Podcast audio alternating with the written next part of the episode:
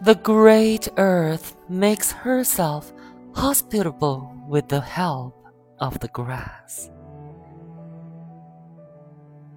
The birth and death of the leaves are the rapid whirls of the eddy whose wider circles move slowly among stars. Power said to the world, You are mine.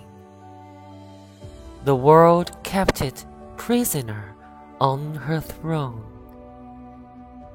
Love said to the world, I am thine. The world gave it the freedom of her house. The mist is like the earth's desire. It hides the sun for whom she cries. Be still, my heart. These great trees are prayers